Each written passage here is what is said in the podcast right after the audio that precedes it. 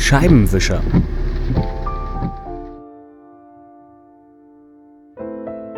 Dass die Eskimos 50 Wörter für Schnee haben, ist mittlerweile als Mythos enttarnt. Kate Bush ist das aber egal. Sie mag den Gedanken, ein und dieselbe Sache aus vielen verschiedenen Blickpunkten sehen zu können. So nannte sie ihr nun erschienenes Winteralbum kurzerhand 50 Words for Snow. Und tatsächlich sind in einem Song 50 Wortschöpfungen zu hören, darunter auch Klingonisch. Kate Bushs Konzeptalbum schwebt dahin wie eine Schneeflocke. Zusammengehalten werden die elegischen Songs durch ihre elfenhafte Stimme. Wer Anthony and the Johnsons mag, wird dieses Album lieben.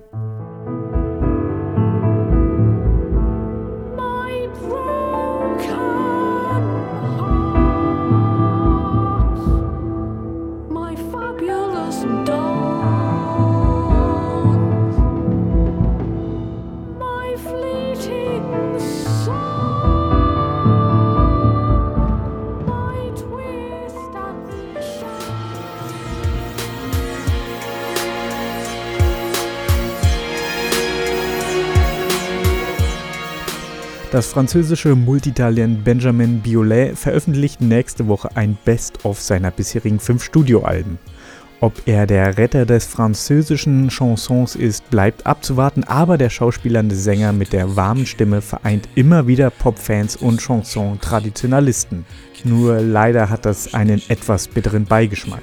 Kurz vor Weihnachten eine Best-of rauszuhauen, zeigt nicht gerade künstlerischen Anspruch. Zumindest gibt es einen brandneuen Song als Geschenk für frankophone Menschen uneingeschränkt geeignet. Alle anderen sollten eher zu den alten Sachen greifen. Rideau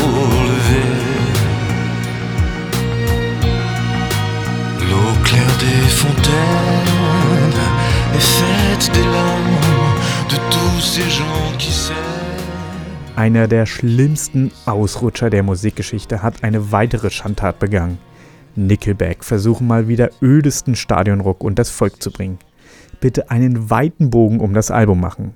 Weswegen hier überhaupt diese größte Rockpeinlichkeit ever erwähnt wird, ist ein nettes Plugin fürs Internet namens Nickelblock.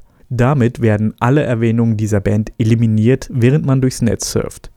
Runterladen kann man sich das auf der Seite aux.com. Probiert's mal aus, dieser Beitrag müsste ja dann hoffentlich auch verschwinden. Die Folter endet nie.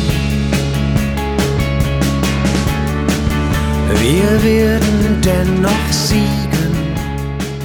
Campus Radio Jena. Wir glauben an gute Musik.